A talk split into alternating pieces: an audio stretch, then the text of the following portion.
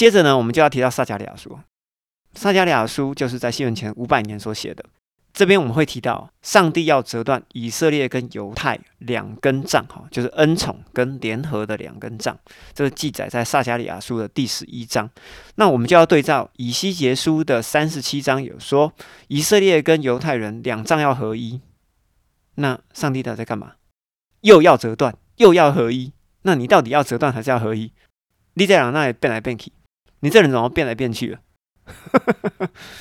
其实并不是的哈，你要搞清楚，所有的命令都有先来后到。在西元前六百年左右，上帝的确是要让天国降临，但是过了一百年之后，在西元前五百年，撒加利亚书的时间点，上帝决定要让以色列人全灭，所以。以色列跟犹大恩宠以及联合的两根杖，上帝决定要折断了。所以前面讲的跟后面讲的，到底是谁先讲谁后讲，大家要搞清楚啊！不要通通打这会哈，不要跟果菜汁一样，把所有东西通通丢进去啊，搅出来这个东西是什么？嗯，我也不知道。不要这样子，所有的东西有顺序，所有的东西都有工序，好吧？好，接着呢，我们继续讲撒加利亚书的第十一章。上帝收了三十块钱作为工价，卖出了以色列的权利啊！我们会知道，上帝是自己收了三十块钱的工价，所以才把以色列人这个权利给让出去，让给谁？让给魔鬼，也就是让给撒旦。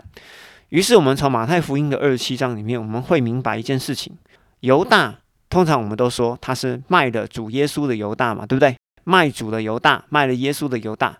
你要知道，他只是个工具人，因为这件事情在西元前五百年就已经预言了。犹大要把三十块钱丢入圣所，而上帝呢，愿意收这三十块钱，所以在西元前五百年，上帝已经把以色列人给卖掉了，并不是犹大在那个时候丢了三十块钱，不是，是早就卖掉了，好吗？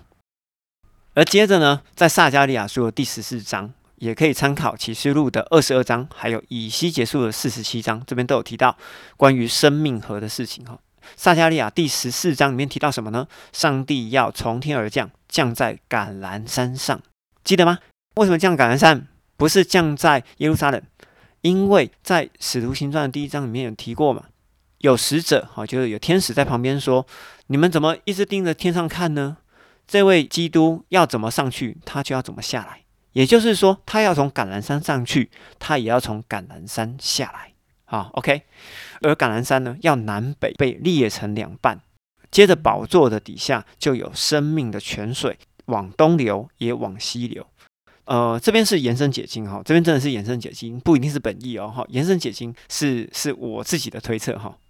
往东流的目的就是说，它会流到了约旦河，然后再往南流到了死海。那往西流呢？是流到哪里？就是流到地中海。我觉得这个就代表着上帝在新天新地的时候，他要照顾犹太人，哈，也就是把生命河的水流进死海；他也要照顾外族人，也就是把他的河水向西流，流入大海。所以呢，就会跟以西结的第四十七章所讲的生命河的水只流入死海是不一样的哦。所以上帝的计划有没有变？上帝的计划其实在这一百年里面。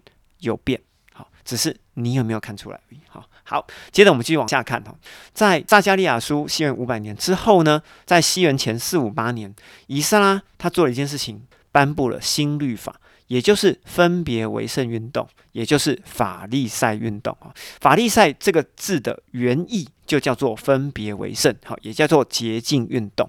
这个运动呢，它所造成的影响是什么？它把摩西律法六百一十三条扩增到一千多条。也就是说，不止摩西律法要遵守，我们这些法利赛人所讲的话，你们也要遵守。好，于是耶稣在福音书里面才会提到，你们只遵行传统，而不遵行我的律法。也就是耶稣所说的传统，就是以斯拉所颁布的新律法。这个大家就会连起来了哈。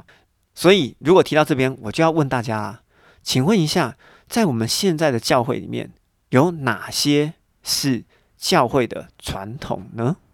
好，大家自己想一想哈，到底有哪些才是圣经上上帝要给我们的教导呢？好，大家想一想。接着就是在西元前的四百四十五年，尼西米建立城墙，也就代表着但以理书第九章七十个七开始倒数。在尼西米建立城墙之后的五年，也就是在西元前四百四十年，最后一本马拉基书，马拉基在第三章的一刊开头，上帝就说了，上帝要派使者，也就是施洗约翰，在前面预备上帝的道路。那我们要来看哦，预备上帝的道路是预备谁的道路呢？是施洗约翰预备基督的道路，还是基督要来预备圣灵的道路？好，我们自己想一想啊，我们自己想一想哈，因为这要对照到马拉基书的第三章，还有以赛亚书的第四十章，还有启示录，要一起看，要一起看。好，在最后的最后，也就是马拉基书的第四章的最尾巴，在末日之前，上帝要派以利亚先来，要使父亲的心转向儿女，要使儿女的心转向父亲，也就是要使父亲与儿女和好啦。也就是上帝要与选民好，要与圣民和好，而教会就常常只讲到这里，只讲到和好，但是呢就没有讲到下半段。下半段是讲免得上帝来击打这地，以至于完全毁灭。于是我们会知道，以色列人有跟基督和好吗？没有啊，没有嘛。所以呢，这块地注定要完全的毁灭。所以这个世界就是往毁灭的方向走。请各位不用疑惑了哈，真的，这个世界就是往毁灭的方向走 啊。那我们也许会看得到，也许了哈，也许只是时间看起来很近，我们我们也许会看得到。好，那我们来浓缩一下，我们浓缩一下，两分钟讲创世纪到启示录。上帝最生气的事情呢，就是儿女不听话，所以我们是不是上帝儿女？好，如果是，那记得要听话。好，那撒旦呢？其实他的本质就是个神。他也就是那颗晨星，也就是上帝的大儿子，就最大的那个儿子。而上帝啊，或者你讲耶稣了，创造了人类，并且安排了宝座的座位要给人类。这个在启示录的第三章跟第十九章都提到哈。啊，想了解的自己去看。而撒旦的罪是什么呢？是因为上帝创造了人类，并且安排了宝座准备要给人类嘛？那撒旦的罪是，我也想要坐宝座上。所以撒旦罪是什么？是不听话，好，又回到萨姆耳记上第十五章，听命胜于献祭，有没有？还记得吗？又回到了伊甸园，你要听我的话，不能去吃那树上的果子哦，吃了以后你就死死。所以这一切都是同样的一个原则。所以呢，撒旦原本的工作是什么？就是要带着三分之一跟撒旦一起的天使，好，也就是犯罪的天使，或者我们人类看到他，就是认为说啊，这个是神。有神奇的能力嘛？所以我们会说那个人是神，要来地上协助人类来认识上帝。好，这记录在启示录的第十二章。好，可以看得到。而执行的成效是什么呢？执行的成效就是撒旦以及这一群三分之一的犯罪天使偷取了上帝的荣耀。他在中间原本是要当中保嘛，当中间人。他如何偷取上帝荣耀？他就对人类说：“你们只要拜我就好。”于是把上帝屏蔽在后面，哈，就隔绝在后面。并且呢，他不断的在证明一件事情：人不值得坐在宝座上。我们可以从约伯记的第一二章，以及撒加利亚书的第三章，还有以西结的二十七到二十八章，其实都可以看到这些事情的影子。所以，耶稣就是旧约天国计划所预备的弥赛亚。弥赛亚是希伯来文。转换到希腊文就是基督，转换到中文就叫做受膏者。所以弥赛亚、基督、受膏者其实是同义副词哈。这三个只是在不同的语言上面所展现出来的形态，所以请大家稍微记一下。然而呢，旧约的天国子民亲手杀了基督嘛，所以天国的君王被杀了，天国就不会降临了嘛。于是耶稣就开启了新约。让旧约的子民被 pending 在旁边，好，被晾在旁边，而新约的子民重新被纳进来。于是我们就会在刚才的很多书信里面知道，尤其是在生命记里面，上帝对摩西说：“我要让以色列人因外族人而愤怒，我要以色列人因外族人而嫉妒，对吗？”好，所以说其实这个计划很早很早以前就开始在跑了，只是你有没有看到而已。既然这个计划开跑了，于是我们可知创世纪的计划其实在后面是插入了伊甸园，又插入了以色列人应景的天国计划，又插入了新约外族人的恩典福音。那最后呢，要用末日做收尾之后，要把十加二族哈，也就是十二族的语种送进新天新地的一个完整的计划。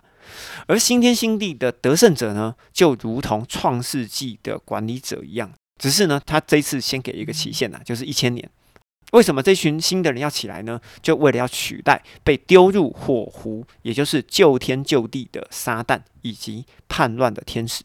所以，上帝对人类世界的整体计划是终点，其实也是起点。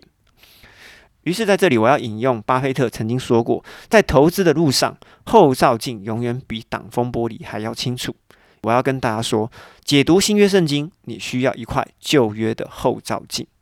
如果你看了圣经一直通，又查了所有的经文，又多听两遍还听不懂，你就想尽办法来问我吧，好不好？